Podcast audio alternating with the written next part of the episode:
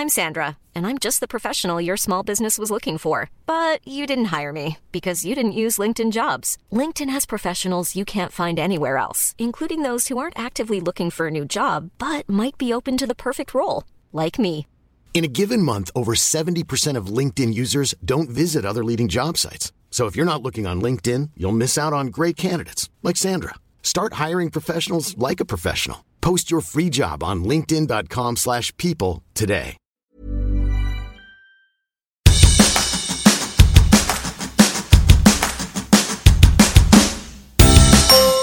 Hola, soy Hanna Fernández, profesional de la comunicación, emprendedora y apasionada del bienestar y del crecimiento personal.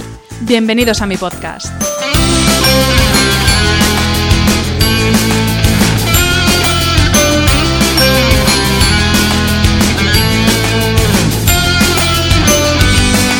En cada episodio encontrarás charlas con personas brillantes e inspiradoras que te van a dar las claves para reinventarte, ilusionarte, empoderarte y vivir por fin la vida que quieres.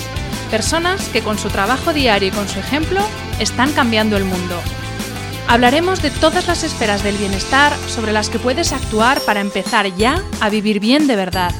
Relaciones personales, equilibrio emocional y mental, trabajo, salud, sostenibilidad, finanzas, emprendimiento y crecimiento personal. ¿Estás listo? Vamos, yo te acompaño. Aquí comienza tu guía para vivir bien.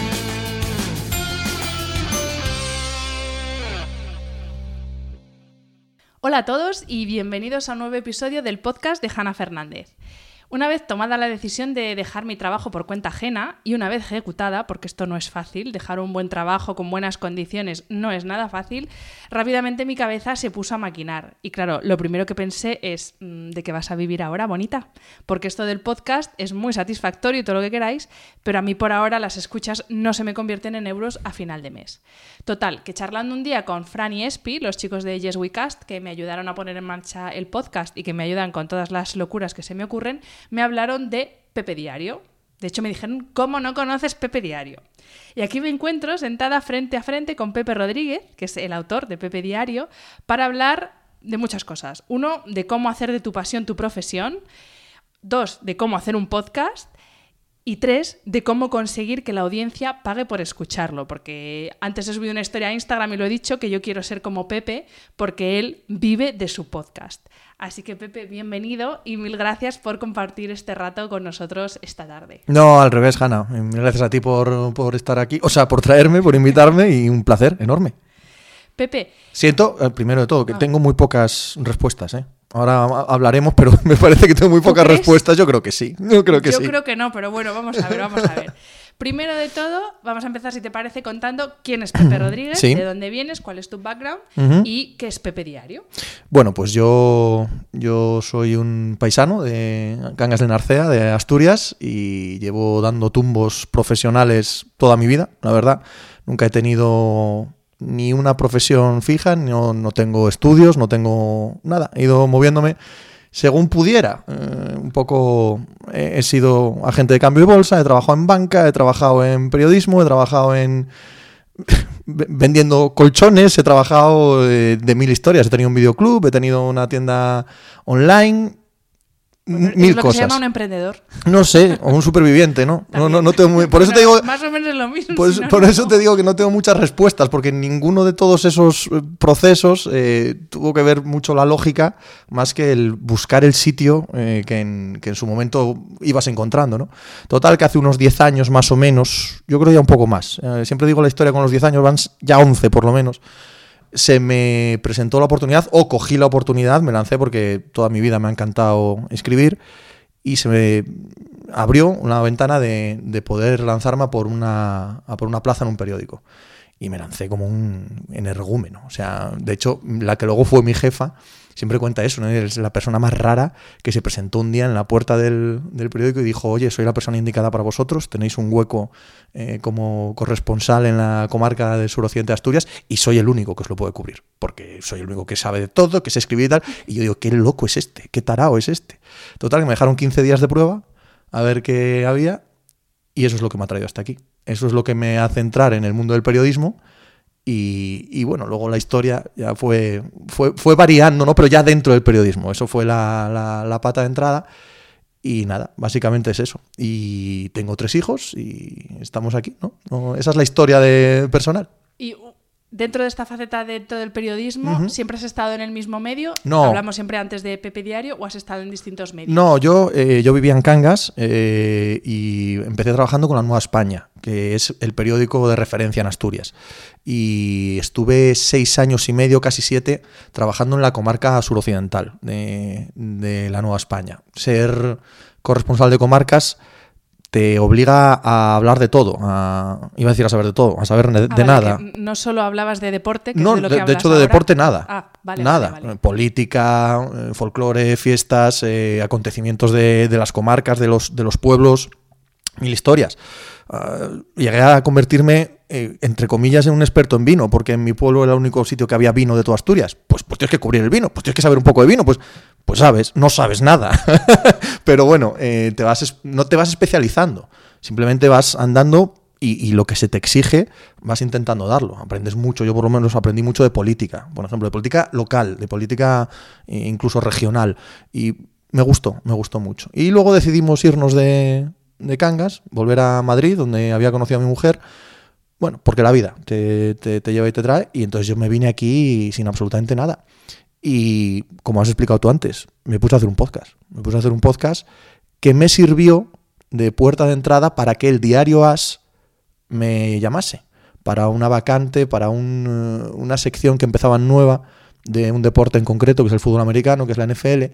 Y yo como hacía el podcast y tal, bueno, mal que bien, me había conocido el, el- el que llevaba aquella sección, o que tenía que llevar aquella se- sección, perdón. Y ese podcast inicial ya era sobre fútbol americano. Aquel era eh, de varios deportes, pero sí, básicamente era lo, lo que más eh, tiempo le dedicaba, sí, porque era, era mi pasión. Aquello sí que era un hobby, absolutamente nada más. Total que me había llamado cinco días para una colaboración, eh, había escrito una página en el país y tal, y en el diario As, entre la entrevista y que ya estaba dentro de la casa, no es verdad del todo, pero bueno, como ya colaboraba con ellos, se aparecía en las bases de datos como alguien de la casa me contrata el diario As. Entonces, el podcast que yo estaba haciendo, eh, peleo en el diario As para que me dejen seguir haciéndolo dentro de la familia de As. El diario As le daba igual, el podcast le daba exactamente igual. Y dije, mira, si no te quita tiempo de trabajar, lo hacía fuera de horario de trabajo, pues sí, nos, nos da igual. Y ahí estuve tres años haciendo el, el podcast dentro del diario aparte de mis obligaciones como redactor. Y es ahí donde nace Pepe Diario, claro. Es do- donde se llamaba de otra manera, se llamaba Diario As América, pero donde empieza a crecer bajo el paraguas del Diario As, bajo el bueno, la, la visibilización que te, que te aporta el, el Diario As, y ahí empieza a crecer en oyentes. Y es a ese tercer año cuando me planteo, coño, ¿y si esto, y si esto tiene tracción por sí mismo? Y bueno, es, es cuando me lanzo. sí.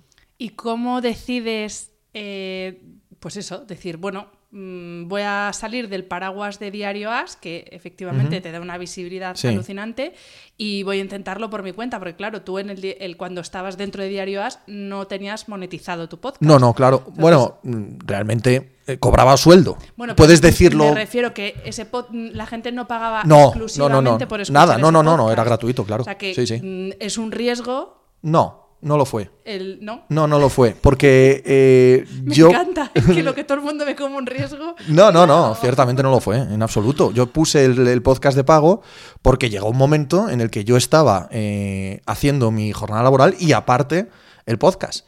Y ya te digo, ya había cogido una buena base de oyentes, había cogido una buena base de comunidad que, que te seguía y que te escuchaba diariamente. Y yo, yo, al igual que tú, o, o quizá más, mm, yo detesto trabajar gratis. O sea, me niego. me niego. Es una cosa muy ordinaria. Me- totalmente, gratis. me niego por completo. Y entonces dije, no hay más. O me vale, o esto tiene un valor real, un valor real, o dejo de hacerlo. Estoy aquí haciendo el pringao. Total, que decido ponerlo de pago en una prueba en- de...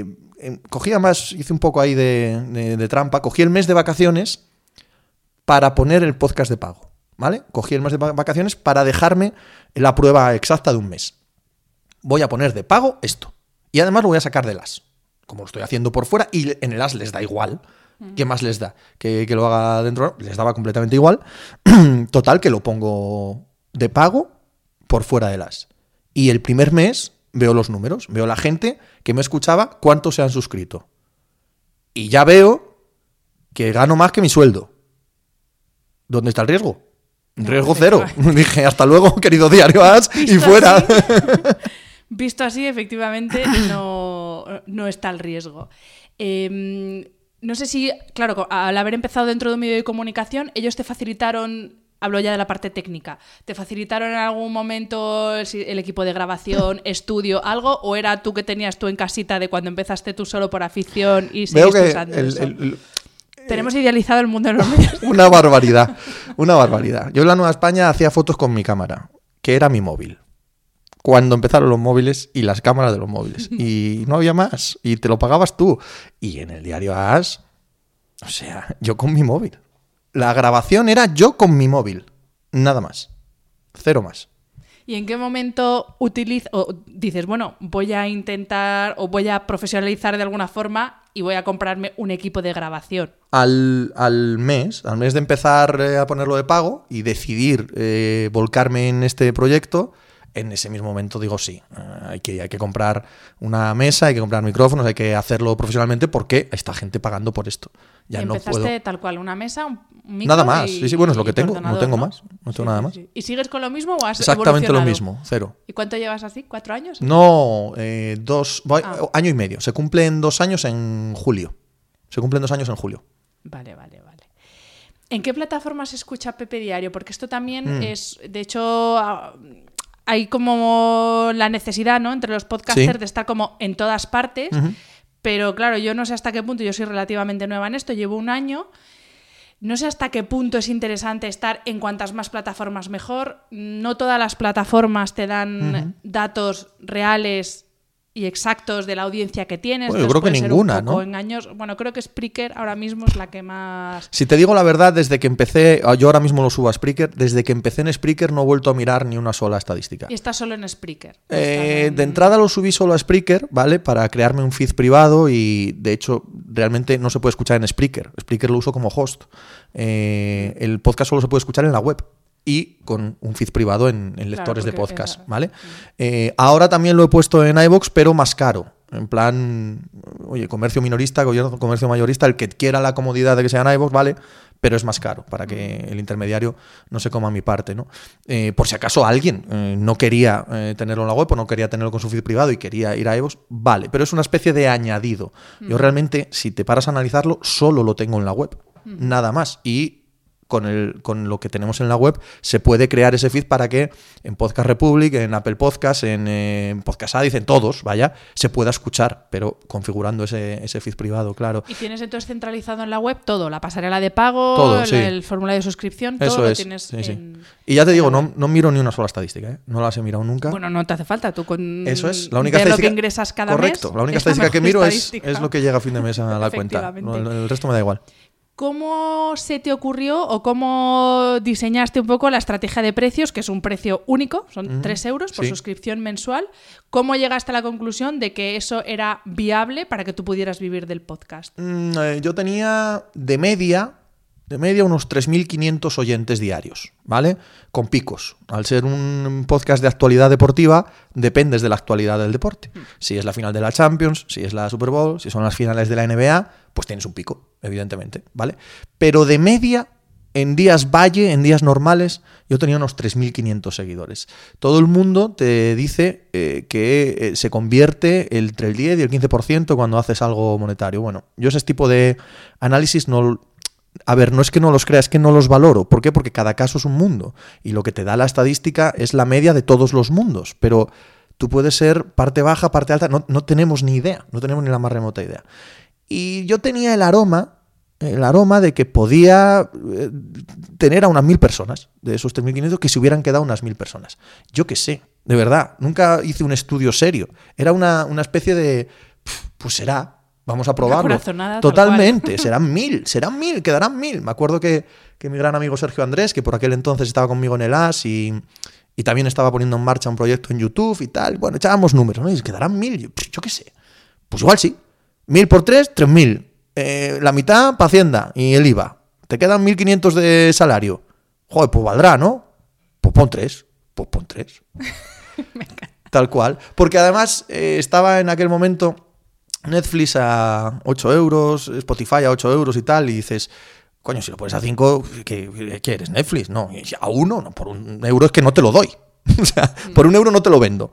Así que tengo que encontrar un punto en el que yo me sienta cómodo, que crea que es un precio, un precio real, y tampoco, claro, no puedo poner 50 euros al mes, porque qué sentido tendría, ¿no? Así que se quedó en 3, no, nada más. Pepe, me estoy dando cuenta, viendo justo la siguiente pregunta que te iba a hacer, que no hemos se nos ha pasado de decir exactamente qué es Pepe Diario, Ah, la- lo sí. que son las características de Pepe Diario. Vamos a meterlo aquí. es el, el podcast es diario, como de ahí viene el nombre, ¿no? El Pepe Diario, y tiene mucho Pepe. Son las dos cosas que lo la definen, marca ¿no? personal tiene tiene mogollón de Pepe y mogollón de diario, ¿no? Son dos horas y media de deportes al día, sin más, ¿no? Está dividido en tres partes, ah, parte de deporte norteamericano, parte polideportiva y parte de fútbol, tres cuartos de hora cada una, y no tiene más que, el, trato de la actualidad, de la actualidad de, cada día. Invito a unas de media seis personas diarias a hablar y, charlamos. Normalmente el 95% de los invitados son recurrentes, por lo tanto son parte del programa. El, que se queda a escuchar el programa es parte de ellos. Los chistes internos, la relación con los invitados, eh, con uno eres más macarrilla, con otro eres... Tiene, todo el mundo sabe ya qué parte del juego es, ¿vale?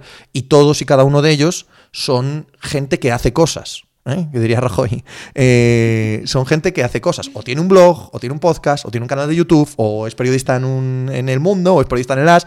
Todos ellos están relacionados profesionalmente con el deporte. Y, y nada, ahí estamos dos horas y media todos los días. Eh, chau, chau, chau.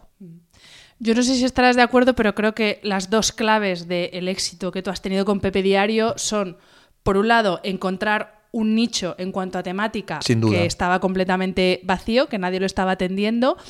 Y dos, encontrar una audiencia que estaba demandando ese tipo de contenido. Sí, claro. Esto sí. llegó de casualidad, como otras cosas que nos estás contando. Como todo en mi vida, como absolutamente todo en mi vida. Todo en mi vida ha llegado de casualidad. Todo, sin faltar una cosa. Pues esto también, claro. A ti de una escuela de negocios no te van a llamar. No, no porque les hundo el chiringuito. Si me llaman de escuelas de negocios o de alguna universidad para dar una charla y tal, siempre digo lo mismo. Digo, ¿Pero qué queréis? ¿Que, que mienta? Si yo voy a decir a la gente, pues, lo que estudiáis no vale para nada. Todo lo que os están contando es mentira. Todas esas... Parecéis una secta creyendo todos esos... eh, que igual el equivocado soy yo, ¿eh? No quiero hacerme aquí el listo como que sé más que toda esa gente. Sería ridículo por mi parte. Pero si yo tengo que contar mi experiencia personal, Chicos, es que han sido una casualidad tras otra, una casualidad tras otra. Yo creo que el éxito en este tipo de nichos tiene mogollón que ver, pero mogollón, con huir de el señor todos los públicos. El señor todos los públicos es, es un señor caucásico de unos 43 años, con entradas, barriga, y murió. Murió. No existe ya. No hay ningún producto para todos los públicos que tenga capacidad de atraer a nadie a día de hoy. Ni la Coca-Cola. Es que ya no es para todos los públicos la Coca-Cola. Es que ya te la venden de, de otra manera. Ya, Sí, sí, es, sí. es, eh, a- todo ha cambiado. Y el señor todos los públicos, que, hoy va, galleta, que, que veía el 1, 2, 3 y también informe semanal, ese, ese señor no existe. Ese señor no existe ya. Ahora yo, yo tengo hijos adolescentes. Ven todo en YouTube. Todo. ¿Vale? No consumen nada generalista. Si están viciados al Fortnite, ven vídeos de gente que juega al Fortnite. ¿Vale? No van a ver ningún programa generalista de nada. Si se ponen Netflix, ven todos la serie de la que están hablando en el cole. Pero no es una serie generalista. Es una serie sobre sexo, es una serie sobre superhéroes, es una serie de lo que hace 30 años llamaríamos friquismo, que es mentira. No hay ningún friki. Es la gente normal, la friki. El que es raro hoy de narices es el que le da igual y que se traga lo que le ponen. sí. O, o- o es, o es mayor, que también puede ser. Pero ¿me entiendes lo que te quiero decir? No, no, perfectamente, No creo que exista el público, todos los públicos, no creo que exista ya. Totalmente de acuerdo. Es que no, no puedo estar más de acuerdo. Y, y con respecto a lo que decíamos al principio de las escuelas de negocios, está claro que el tener cierto conocimiento académico de cómo montar un negocio, fenomenal. Pero el componente eh, corazonada, el componente intuición, yo creo que eso es algo que es común a todos los grandes empresarios, grandes triunfadores internacionales que todos tenemos en la cabeza, y todos han tenido una visión, una cosa que les ha salido más bien de las tripas que de la cabeza, Sí. y que luego pues han ido dando forma con todo el conocimiento que quieras, pero creo que el componente intuición es algo que por lo menos en la formación académica en España no se contempla y para mí es fundamental. Yo soy muy ignorante, ¿eh? o sea, no, no se me puede tomar a mí como referencia, porque estoy seguro que hay cosas ultra valiosas ahí. Pero llevándolo a mi terreno, la analogía que yo hago es como si tú coges a Messi, vamos a coger a Jeff Bezos, vamos a coger a Larry Page, vamos a coger a Steve Jobs, a Bill Gates, nombra los que quieras, vamos a nombrar a los grandes eh, popes de todo esto, ¿no? Y tú coges a Leo Messi y quieres sacar característica a característica, ¿quién es Leo Messi? Pues para pegar con la izquierda tienes que hacer así, tienes que entrenar así. Yo puedo hacer eso 57 millones de veces, que yo no juego al fútbol como Leo Messi. Y la, la sensación que me da con todas estas eh, analíticas empresariales startuperas del mundo moderno es, vamos a coger a los que lo han petado, a sacar las, la- cada característica analizada y a replicarlo ya chica, pero no sale. ¿Vale? Eh, a mí no, por lo menos. A mí solo me sale lo que soy, que, que será muy, muy poca cosa, pero es lo que soy, no, no hay más. No, tan poca cosa no es. Em, ¿Cómo llegas a nuevos suscriptores? Porque está claro que para mantener una audiencia fidelizada, eh, bueno, ya hemos visto las, las claves, pero ¿cómo llegas a nuevos suscriptores? ¿Te anuncias de alguna forma? No sé si eh, a través de redes sociales, a través de AdWords, ¿haces algo o sencillamente el boca a oreja? Quiero hacerlo, eh, pero soy muy torpe con, con ello, ¿vale? Muy, muy torpe. Eh, espero mejorar en eso porque es creo que la pata que me va a permitir permitir- pervivir en esto, porque bueno, eh, las audiencias fluctúan. Tú no puedes tener, no puedes vivir de una audiencia de 1.500 personas porque tarde o temprano se van a ir aburriendo de ti. Tienes que, tiene que ser un río, ¿no? Tiene que ser un, un, un cauce. ¿Y cómo llegas a nueva gente? Y yo en eso soy muy torpe. To- Todavía estoy súper verde. No sé cómo lo voy a hacer. De momento lo que hago es, tengo una presencia bastante importante en, en redes sociales, sobre todo en Twitter. Es donde más presencia tengo. Y sospecho que eso es eh, la parte que va moviendo gota a gota a gente que, que no te conoce, ¿vale? Pero más allá de eso, no, no soy especialmente hábil en cómo anunciarme, dónde conseguir más gente, dónde conseguir que me escuche más gente. Porque sí que es verdad que, sin, sin ganas de tirarme el farol, sí que tengo la sensación de que el, el- interesado, al que le interesan los deportes en un sentido amplio, no, no los deportes eh, contados de la manera tradicional, sino en un sentido más amplio, ¿vale? Y escucha el programa, sí que creo que tengo bastante capacidad para que se quede. Eh, entonces, teniendo eso ganado, lo que hay que traer es gente que no te conoce, ¿no? Y, y esa parte sí que es verdad que, que creo que soy bastante torpe en ella, sí. ¿Y te has planteado, que creo que ya sé la respuesta por lo que hemos hablado antes, ampliar a más deportes para tener una base, pues por ejemplo, hablar de fútbol, Ya hablo, de nuestro sí, sí. fútbol, Sí, sí. pero me refiero convirtiéndolo casi en un protagonista. No lo es. O sea, el fútbol en concreto sí que lo es, porque tiene tres cuartos de hora todos los días. O sea, yo no doy más de mí. Mi problema es que no doy más de mí. Ya con los deportes que sigo, ocupa mi, mi, mi día a día por completo. No, no, no creo que pueda hablar de más, pero también te digo que hablo de muchísimos. O sea, el fútbol tiene una parte absolutamente preferencial en el programa, el baloncesto, tanto Euroliga como NBA también, eh, tenis, golf, eh, ciclismo, boxeo, rugby y luego todas las grandes ligas norteamericanas. Más no puedo. No me da la vida, no me da la vida para, para más. Efectivamente, que dos horas y media al día, eh, que parece que no, pero... Claro, que es que luego tienes que ver de todo para Sí, poder sí. hablarlo. No, Entonces, claro, efectivamente, porque tu documentación es ver todos los todo rato, partidos sí. sin y, parar. y leer mucho, que eso mucha gente no, creo, no cae en ello. Hay, hay una parte esencial de, de lectura en, en la... Supongo que te pasa a ti a la hora de hacer el, el programa. Hay que leer muchísimo para, para poder hacer un programa diario. ¿Por qué? Porque no es solo lo que tú ves, sino que hay muchas, muchos puntos de vista que no son tuyos. Tú solo tienes uno. Cuando, cuando ves, en mi caso deporte, en, en- en el caso de cualquiera, el, el- el campo en el que esté hablando, ¿no? Pues leer otros puntos de vista, estar pendiente de qué se habla, qué no se habla, y me, me- me resulta imprescindible para hacer el programa. Eh, ¿Has trabajado alguna vez con alguna marca como patrocinador en No. el programa? ¿Te lo planteas No. o es algo que no, No. prefieres que siga siendo Si puedo, no. totalmente Sí. independiente, por así decirlo? Sí, sí, sí puedo. O sea, sí, mientras me dejen los, eh, los suscri- suscriptores vivir de ello. Y además, si me paro a pensarlo, el día que los suscriptores no me permitan vivir de ello, ¿qué marca va a querer anunciarse? Así que la respuesta es no, prefiero no, la verdad. ¿En ningún momento tus suscriptores iniciales, los que tenías Sí. cuando, cuando todavía era un contenido gratuito, cuando hiciste el paso a contenido de pago, tuviste gente que te dijo, mira, no, es que esto Claro. que ya me lo estabas dando gratis y ¿por qué me vas a cobrar ahora? La mayoría, claro. Sí, sí, la mayoría. ¿O no? Eh, imagínate que si hubieran venido los 3.500. Qué maravilla. claro. la mayoría no pagó, evidentemente. Sí, sí. Y Pepe, ¿cómo organizas tu jornada? Porque claro, eh, hablando de temas que son pura actualidad, o sea, tú no, no puedes en verano aprovechar para leerte tres No, libros, no, o sea, no, lo no, tuyo no. es al día. Totalmente. Eh, ¿Cómo te organizas? ¿Más o menos tienes idea pensada según cómo vayan las temporadas? ¿Tienes idea pensada de lo que vas a hablar cada semana? Sí. ¿O es.? No, bueno, cada semana, cada día. Cada Lo que pasa es que el, el deporte para eso es muy fácil. Eh, está estandarizado. Tú sabes de sobra que para finales de mayo vas a hablar de la final de la Champions. Sabes que en verano vas a hablar de los Juegos Olímpicos y del Tour. Sabes que. Quiero decir, es muy sencillo. Está el calendario deportivo es siempre el mismo, cada año el mismo. Ahora mismo estamos en plenos playoffs de la NFL, pues sabes que va a ser así. Y sabes que en mayo vas a hablar de los playoffs de la NBA, pues claro, no, Pero me refiero más a, a llevado a tu agenda diaria, tú cómo te organizas, porque además tienes que conciliar un programa de dos horas y media con mm, enterarte de todo lo que pasa Sí. con tu vida personal. O sea, me refiero ya No, a, no, a pero eso- planificación de vida. La vida personal, mi mujer, por Dios. Yo no me encargo de los niños ni de nada. Todo eso, todo mi mujer.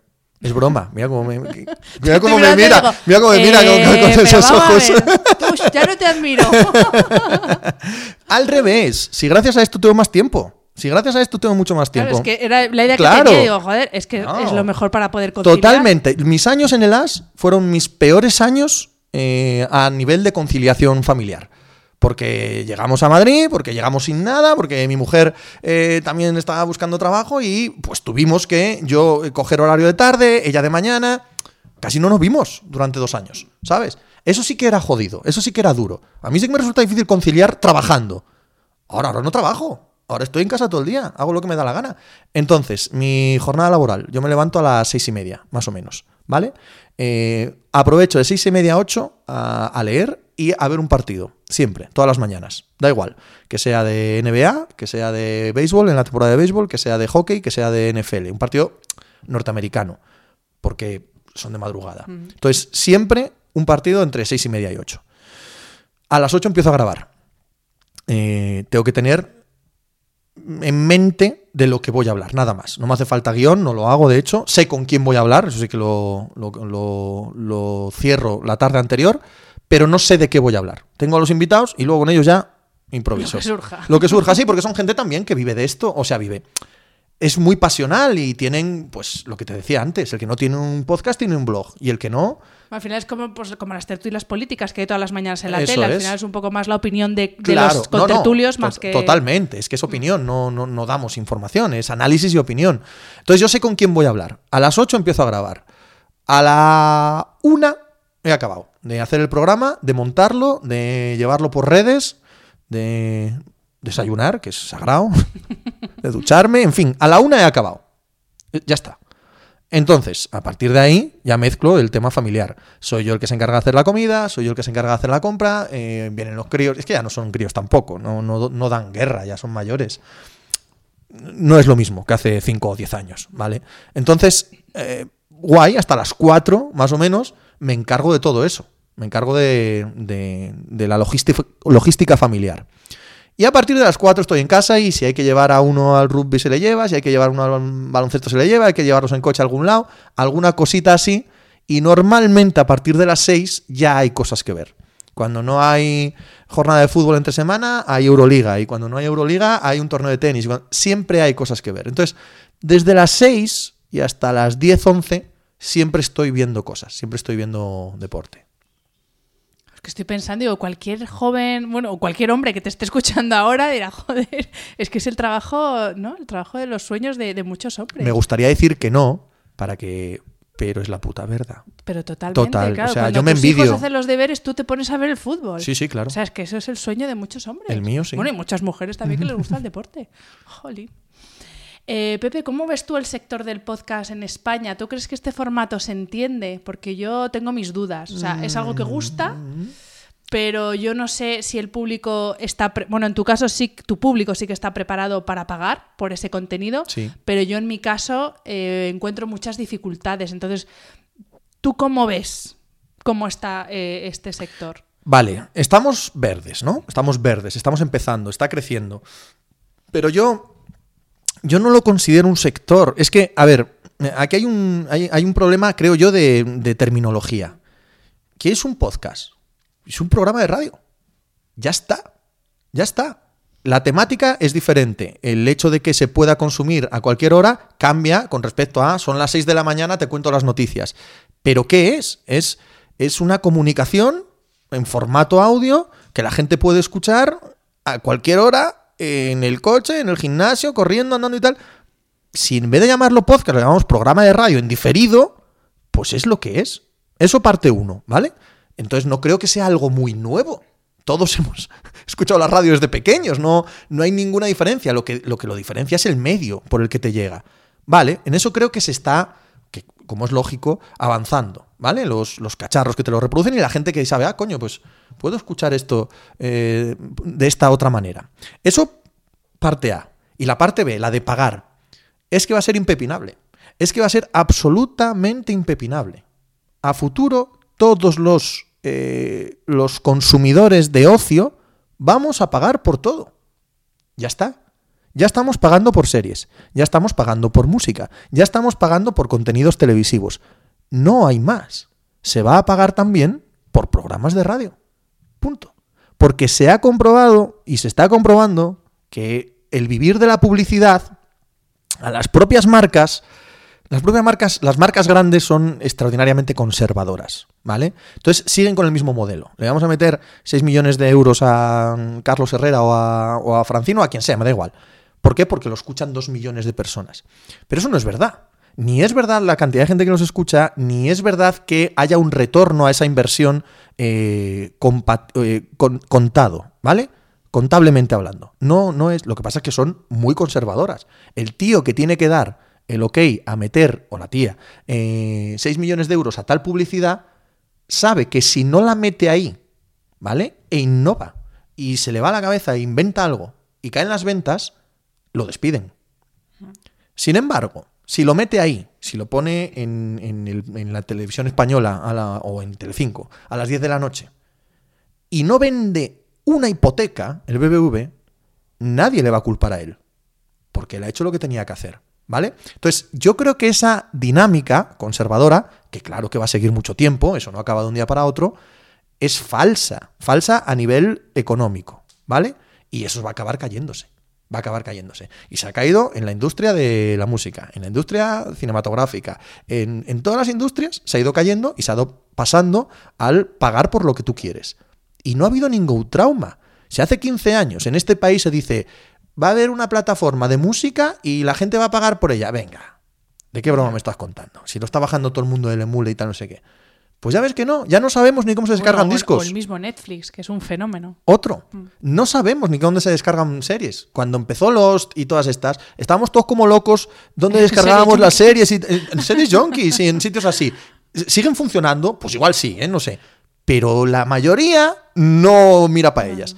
Y el podcast no deja de ser otro producto que tarde o temprano, estoy convencido, va a pasar al, al sector de pago. Claro que sí. Entonces, quizá el error lo hemos cometido los que hemos empezado dando un contenido gratuito, porque yo es verdad que no lo pensé, yo es que me lancé también un poco así, por- porque dije, venga, me lanzo, y no era consciente del trabajo que supone hacer cada uno de los episodios, que yo, el mío es un podcast semanal, pero yo para, hay episodios para los que me tengo que leer dos, tres libros. Claro. Entonces, claro, ahora yo estoy un poco en esa diatriba de decidir qué hago para que esto también sea rentable, porque esto ha pasado a ser mi trabajo ahora mismo. Yo he dejado mi trabajo para dedicarme a esto y a otras cosas. Entonces, me planteo si lo mismo el error lo hemos cometido los que hemos empezado dando un contenido gratuito y ahora pretendemos cobrar por ese contenido. No creo que sea un error, Hanna. De verdad que no. Es, es, es el, el, el magma en el que se mueve ahora mismo el sector.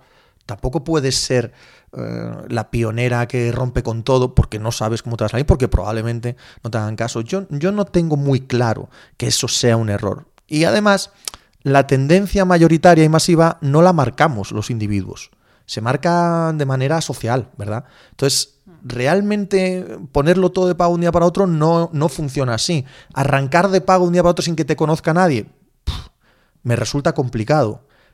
Creo que el futuro va a ser eso. Pero calificar de error lo que estamos haciendo ahora, no hablo de mí, no hablo de ti, hablo del, del sector en grupo. Chica, yo qué sé, ¿no? Es, es, muy complicado querer cambiarlo eh, a título individual. Bueno, el magma en el que nos movemos ahora mismo es este.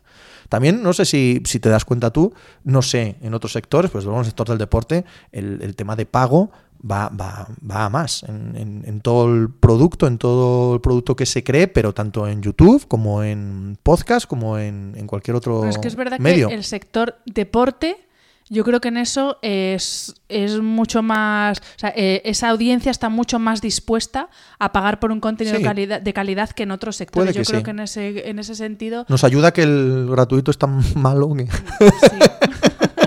nos ayuda mucho. Nos ayuda muchísimo que sea tan. Bueno, iba a decir malo. Tampoco quiero sonar pedante. Malo no. Para otro público, digámoslo así. ¿No? Eh, Pepe, para las personas que nos están escuchando y que se están planteando eh, lanzar un programa de podcast. ¿qué consejos? No, no te pido tropecientas cosas. Tres, cuatro consejos de piénsate estas cuatro cosas muy bien antes de lanzarte. No, solo tengo una. Tener una idea, nada más. Nada más, de verdad. Eh, estuve tres años haciendo un podcast con un móvil. Con un móvil.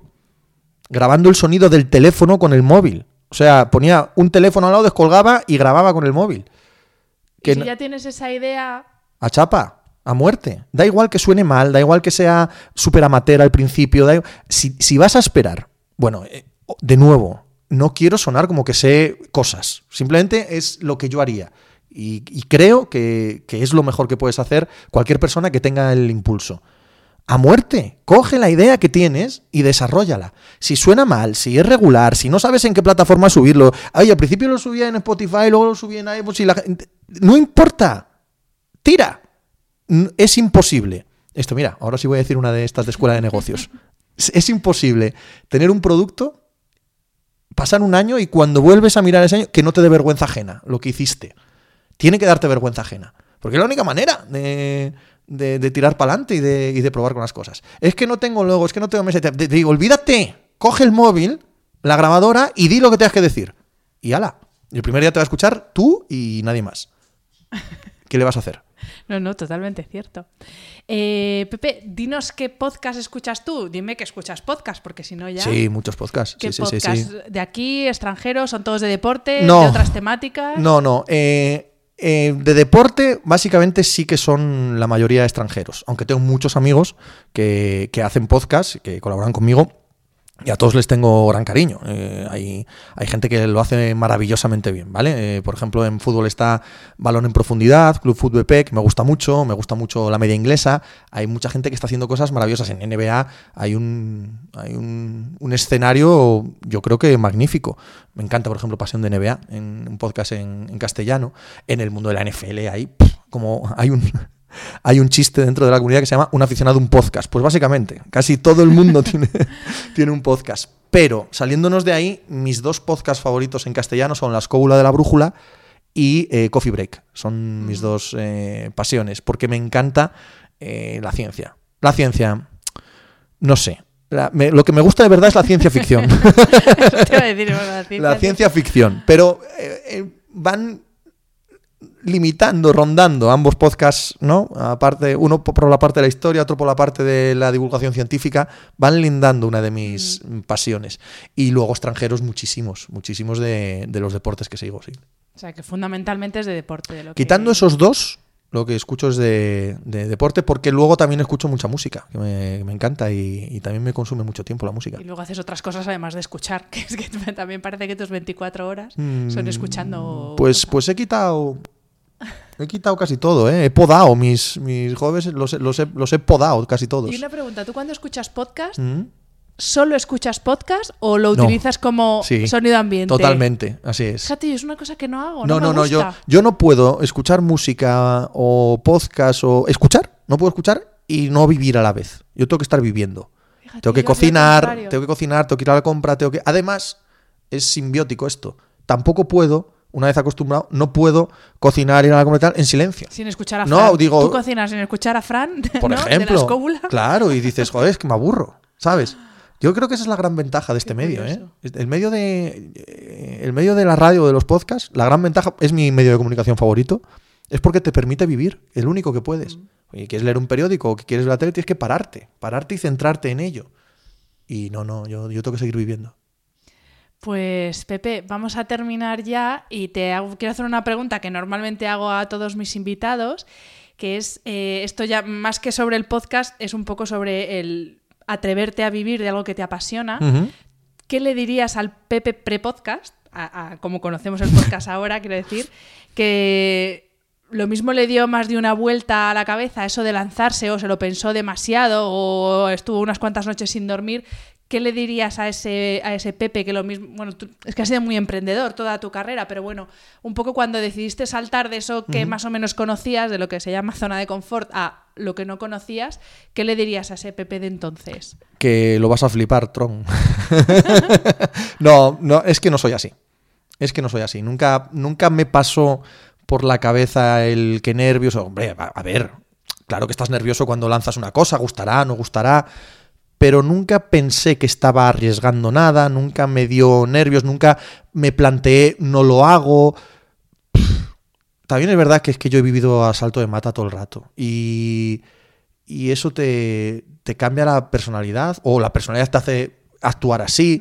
No lo sé, no lo sé, pero no, no pasé por esa fase. Esa fase no la pasé. Simple y llanamente decidí un día que, que estaba cansado de las y que a ver si con esto me valía. Y valió enseguida, pues no, aquí sigo, ¿no? No quita que, insisto, ¿eh? que, que te dé nervios poner algo en marcha o que gustará, no gustará y que, y que tengas también, ojo, cierta ansiedad por el futuro, claro que sí. Es que es lo que te iba a decir. Hombre, Y por de- supuesto. De aquí a futuro, ¿tú cómo te ves? Pues, pues eh, haciendo exactamente lo mismo, pero con dos o tres millones de oyentes. de euros al mes.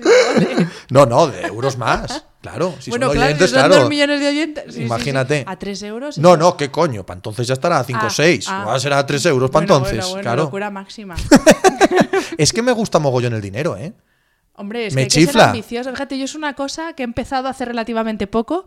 Hablar de dinero con naturalidad y a Totalmente. decir, no, no, es que yo quiero dinero porque Totalmente. tengo un talento, te gustará más o menos, yo creo que tengo X talentos, X formación, X capacidades y yo quiero que me pagues por eso, si no, Amén. pues, Yo quiero la pasta, yo quiero el dinero, me gusta mucho y, pues que esa es la actitud. y tengo que- y tengo esa relación con los oyentes que yo creo que lo digo sin, sin chulería tampoco. Me encantan mis oyentes. Creo que creo que entienden perfectamente quién soy, entienden el programa, eh, en- lo entienden todo. Puedo bromear con ellos, puedo tratarles como amigos. Eso es parece una gilipollez, ¿eh? pero pero es da mucho placer, da mucho gusto poder decirles, oye, paga y no y calla la boca. Y ¿cómo voy a hablar de eso si a mí no-?" En- entienden exactamente lo que les vendo. Esa es una cosa que no me gusta nada del, del mundo del podcast actual. Ya sé que estamos acabando, pero No, no. meto la morcillita, ¿vale? No me gusta nadita nada, ni del podcast, ni de la creación de contenidos en teoría amateur, ¿vale? Los Patreon, los apoyos, los botones de eh, eres productor, eres un apoyador. No oiga usted. Eres un consumidor. Yo estoy poniendo un producto y tú lo compras, si quieres, y si no, no. Pero no me engañes, no me tomes el pelo. No soy un socio, no soy un productor, no te estoy apoyando porque te gusta mucho. Eso me recuerda a, a- a querer entrar en una discoteca, a ligar con un cartel de mm, quiero amor porque la verdad es que me gusta mucho que... Pero, pero vamos a ver, ¿qué clase de, qué clase de cortejo es ese? No, te ofrezco un producto, te lo ofrezco a tal precio, tienes todo tu derecho a decir que no te gusta, que no lo pagas, lo que te dé la gana pero no te estoy convirtiendo en una ONG andante que estás apoyando a un joven creador, bueno, a un mayor creador en este caso. No, no apoyes nada, consume solo si te gusta. Y eh, filosóficamente hablando, es algo que me desagrada de- del, en general el mundo del podcast actual y que he tratado de huir. Bueno, es otra forma. Yo no sé, ahí es- no es que discrepe, estoy totalmente de acuerdo en que al final, pues es eso, es perderle el miedo o perderle la vergüenza a pedir dinero por un trabajo que haces. Y es verdad que a veces eh, la cosa está de las donaciones, las aportaciones, las colaboraciones, es un eufemismo para no decir págame por mi trabajo si tanto me gusta, te gusta mi trabajo. Es- En eso Así es. sí que estoy de acuerdo. O sea, sí que es verdad que cuantas más opciones haya mejor, pero es verdad que, y en eso estoy de acuerdo, que hay que perder el, la vergüenza en decir, eh, me gusta el dinero. Vamos, no es que me guste el dinero, es que yo quiero dinero para vivir como quiero vivir.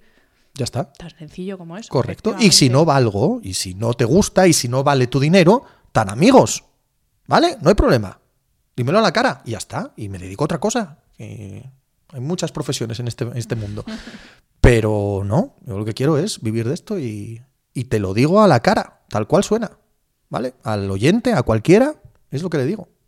Chico, yo hago esto por pasta. No lo hago por ningún otro motivo. Nada más que por pasta. Pero además por gusto. En tu caso Sí, porque también lo hacía por gusto antes, pero... Ahora te pagan por hacer algo que haces por gusto. Sí, sí, pero llega un punto, no sé si te pasa a ti, llega un punto que cuando esto lo hacía por gusto, podía ser. Pero llega un punto en el que pasas esa barrera y ya lo haces por dinero. Si ahora tuviera que volver a hacerlo por gusto, ya no lo haría. ¿Sabes lo que te quiero decir? Has pasado la barrera, ya no lo haría. Ya, no lo haría por gusto. Claro, yo estoy en la fase todavía por amor al arte. ya te contaré esto si en algún momento eh, consigo monetizar. Claro, pero es lógico. Ahí hemos estado muchos y, y claro que lo hacíamos y con enorme placer, ¿eh? Pero la vida cambia, ¿no? Y, y ya está. Pues Pepe, eh, mil gracias por este rato, mil gracias por tanta autenticidad, tanta honestidad, por decir las cosas como son y no con eufemismos. Y te lo he dicho al principio, es que eh, te envidio profundamente. O sea, yo quiero ser Pepe Mira, en algún momento. Me, me- me dieran, me dieran dinero cada vez que me han dicho esa frase, mujer, madre mía. Llevo siendo admirado y envidiado desde que tengo uso de razón, básicamente. Gracias a ti, un placer gigantesco, lo he pasado fenomenal. Igualmente, Pepe, ha sido un placer. Y como siempre, a los que estáis al otro lado del micro, mil gracias por escucharnos. Podéis encontrar muchas novedades, muchas más cosas, además de lo que encontréis en los episodios, en mi página web, hanafernandez.es y en mi Instagram, hanafr. Nos escuchamos la semana que viene. Un abrazo. Dios, que perdido